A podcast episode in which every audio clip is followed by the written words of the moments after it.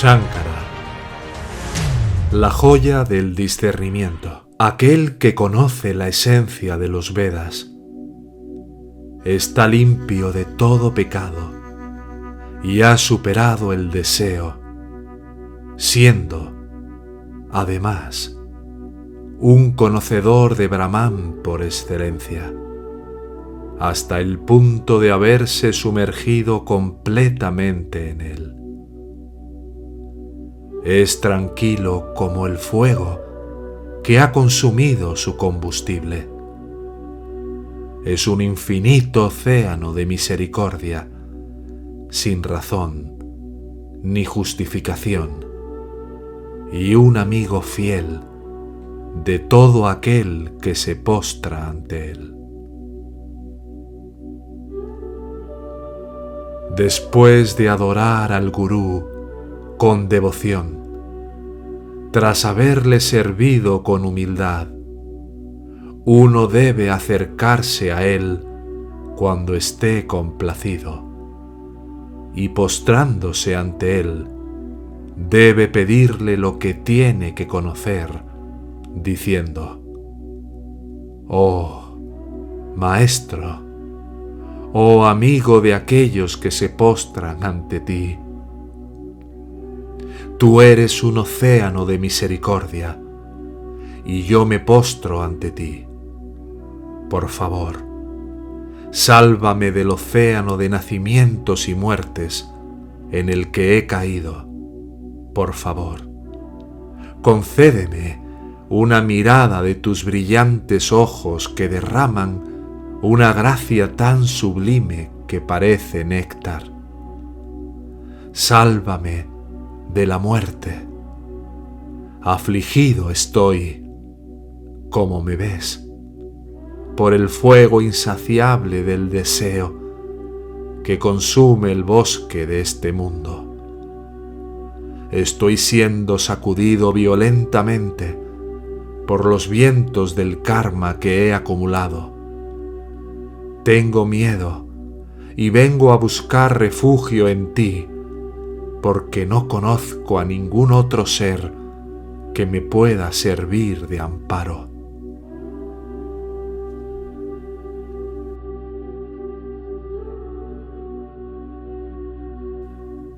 Hay almas buenas, ecuánimes y magnánimas, que una vez que han cruzado el terrible océano de nacimientos y muertes, al igual que la primavera, hacen el bien ayudando a otras almas a cruzar también el mismo océano, sin ningún motivo en absoluto.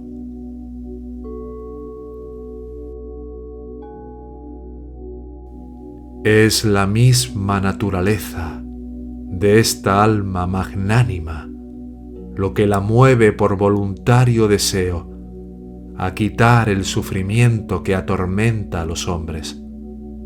Igual que la luna salva a la tierra azotada por los abrasadores rayos del sol.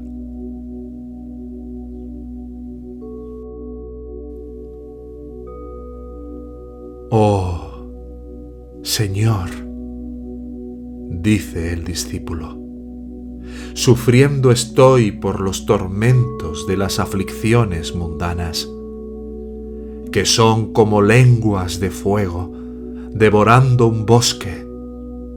Por favor, rocíame con tus palabras de néctar, endulzadas con el gozo del elixir de dicha llamado Brahman.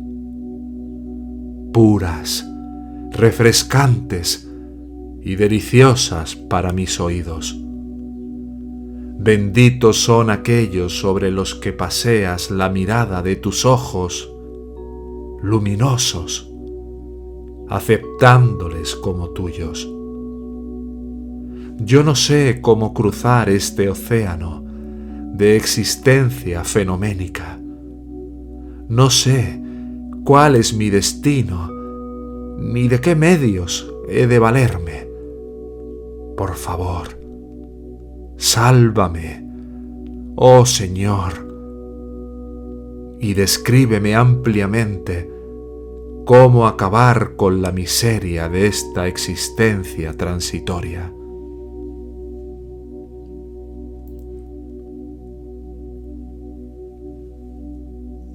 Mientras el discípulo habla así, atormentado por las aflicciones de este mundo, que son como el fuego que devora el bosque, buscando protección en el Maestro.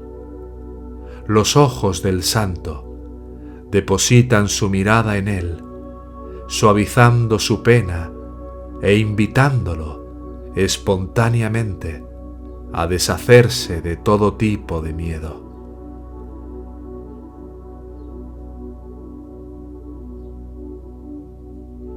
A aquel que busca su protección, sediento de liberación, y que obedece con respeto los consejos de las escrituras, cuya mente está serena y su corazón confiado, a éste el Maestro le revela el conocimiento de la verdad por pura gracia. No temas, bienaventurado, responde el Maestro. No habrá muerte para ti. Hay un medio de cruzar este océano de existencia transitoria. Te revelaré el mismo camino que en otros tiempos pasados llevó a muchos sabios a través de este océano hasta la orilla. Hay un conocimiento supremo que acaba para siempre con el miedo que nos produce esta existencia transitoria. Valiéndote de él, cruzarás el océano del samsara y alcanzarás la dicha suprema.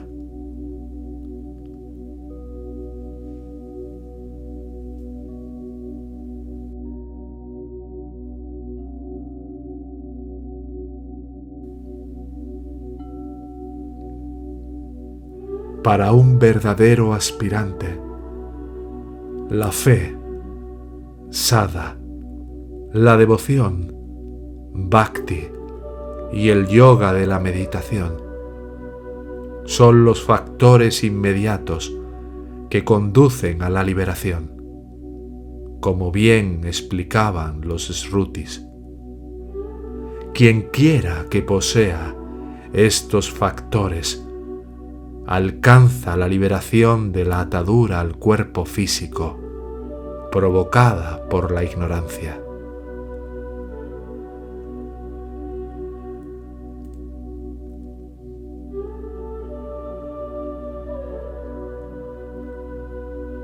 Cierto es que por influencias o ignorancia, tú, que eres el Ser Supremo, te encuentras sometido a la atadura de la malla, lo cual te somete al ciclo interminable de nacimientos y muertes. Pero una vez que el fuego del conocimiento ilumine tu discernimiento, permitiéndote diferenciar estos dos aspectos, todos los efectos de la ignorancia desaparecen al desperezar y al desaparecer su propia raíz.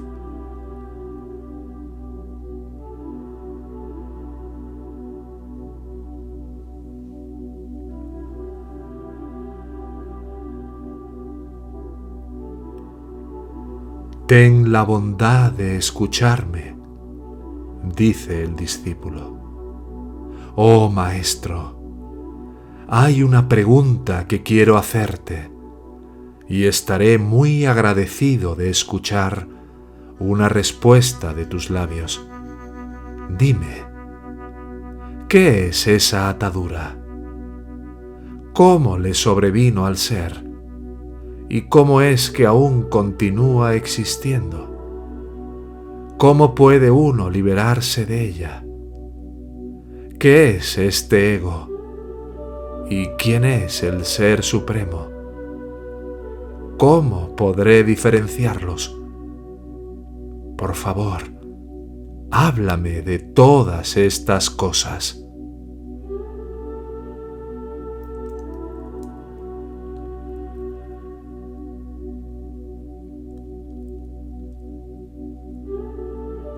Bendito eres, respondió el maestro. Tú has alcanzado la meta de tu vida, santificando así a tu familia, y ahora deseas convertirte en un brahman, liberándote de la atadura a la ignorancia. Un padre tiene a sus hijos y a los demás para que le liberen de sus deudas, pero sólo él puede liberarse a sí mismo de sus ataduras problemas tales como el tormento que causa el peso que se transporta sobre la cabeza, pueden ser aliviados por otros, pero nadie más que uno mismo puede acabar con el sufrimiento que nos produce el hambre y las necesidades de esa índole. Solo el enfermo que adopta una dieta adecuada y toma las medidas y medicinas convenientes, logra restablecerse completamente. De ninguna forma le ayuda lo que los otros hagan.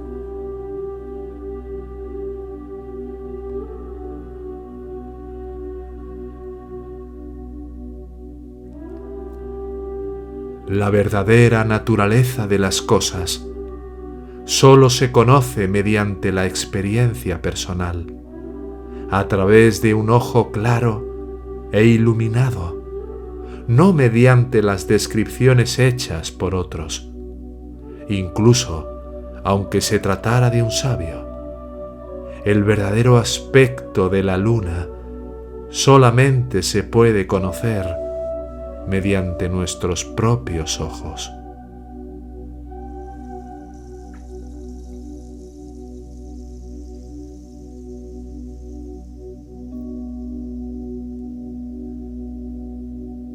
¿Quién más que uno mismo puede liberarse de la atadura que nos encadena a la ignorancia, al deseo, a la acción, al mundo? Si esperamos que otros hagan ese esfuerzo por nosotros, no lo conseguiremos ni en mil millones de calpas, ni tampoco mediante el yoga, ni mediante el samkhya, ni tampoco mediante las acciones, ni las lecturas, ni la acumulación de habilidades y experiencias. Solo mediante la experiencia práctica de nuestra identidad con Brahman se alcanza la liberación y por ningún otro medio.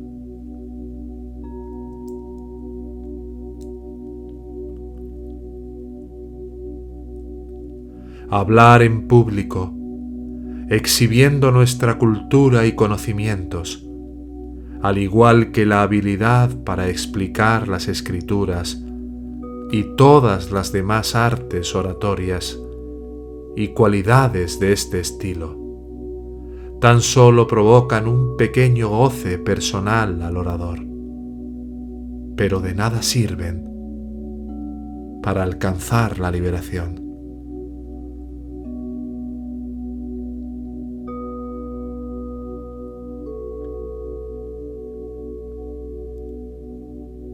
El estudio de las escrituras es inútil si no se tiene la experiencia práctica de la verdad suprema. y siguen siendo igualmente inútiles una vez conocida la verdad suprema.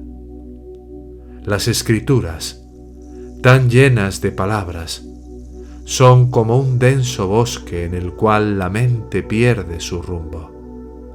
Por eso, el hombre dotado de sabiduría debe dedicarse con anhelo a profundizar en la experiencia de la verdadera naturaleza de su ser.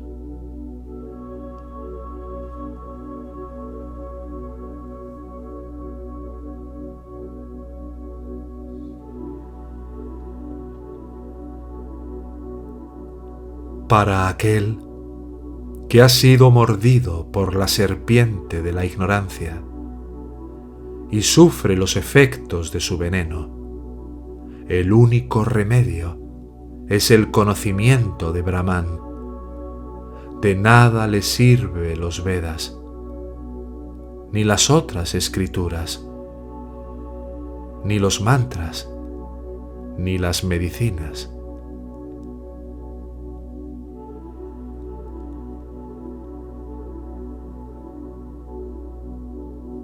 Nadie se cura de una enfermedad por el mero hecho de repetir el nombre de la medicina, sin tomársela.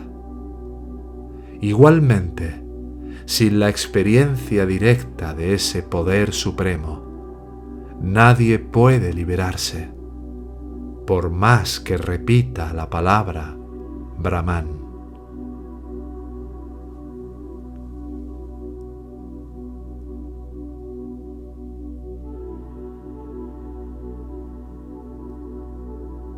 Sin comprender la naturaleza ilusoria del universo objetivo y sin conocer la verdad del ser, nadie podrá liberarse repitiendo la palabra Brahman o cualquier otro mantra. No tendría más valor que un mero esfuerzo de articulación vocal.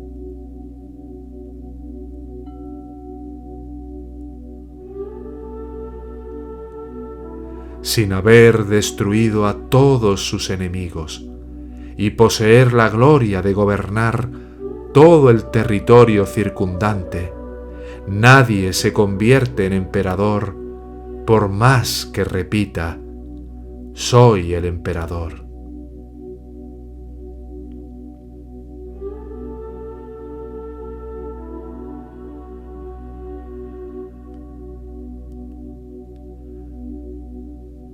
Para la extracción de un tesoro que se encuentra escondido bajo tierra, hace falta recibir ante las debidas situaciones que presenta las instrucciones precisas y comenzar a excavar de forma adecuada, apartando del terreno las piedras, arbustos y demás cosas que puedan ser un obstáculo en la brecha que se ha de abrir hasta poder dar con el tesoro. Es obvio que no saldrá por sí solo, por el mero hecho de llamarlo por su nombre.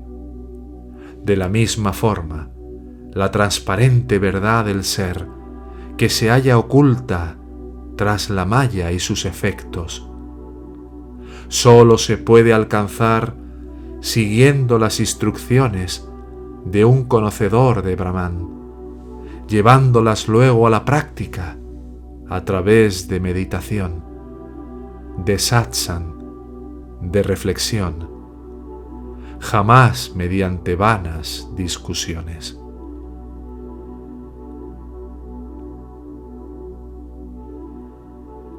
Así pues, el sabio debería esforzarse en poseer esos medios, en su intento por liberarse de la atadura, de los repetidos nacimientos y muertes. Incluso en caso de enfermedad y situaciones adversas. La pregunta que me has hecho hoy es excelente. Todos los conocedores de las escrituras la aprobarían. bien encaminada, valiosa y adecuada para todos aquellos que buscan la liberación. Ahora, escucha atentamente lo que te voy a decir. Al oírlo, quedarás libre instantáneamente de la atadura del samsara.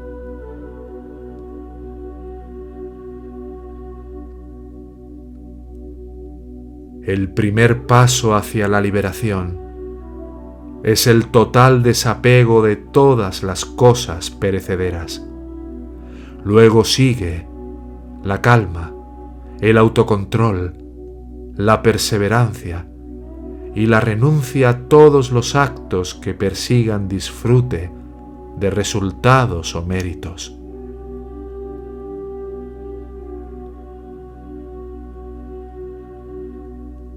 Luego sigue el escuchar satsang, tratando de asimilar lo que se escucha. Y luego larga, constante e ininterrumpida meditación sobre la verdad. Después de esto, anhelante buscador, alcanzarás el supremo estado de Nirvikalpa y realizarás la dicha del nirvana incluso en esta vida.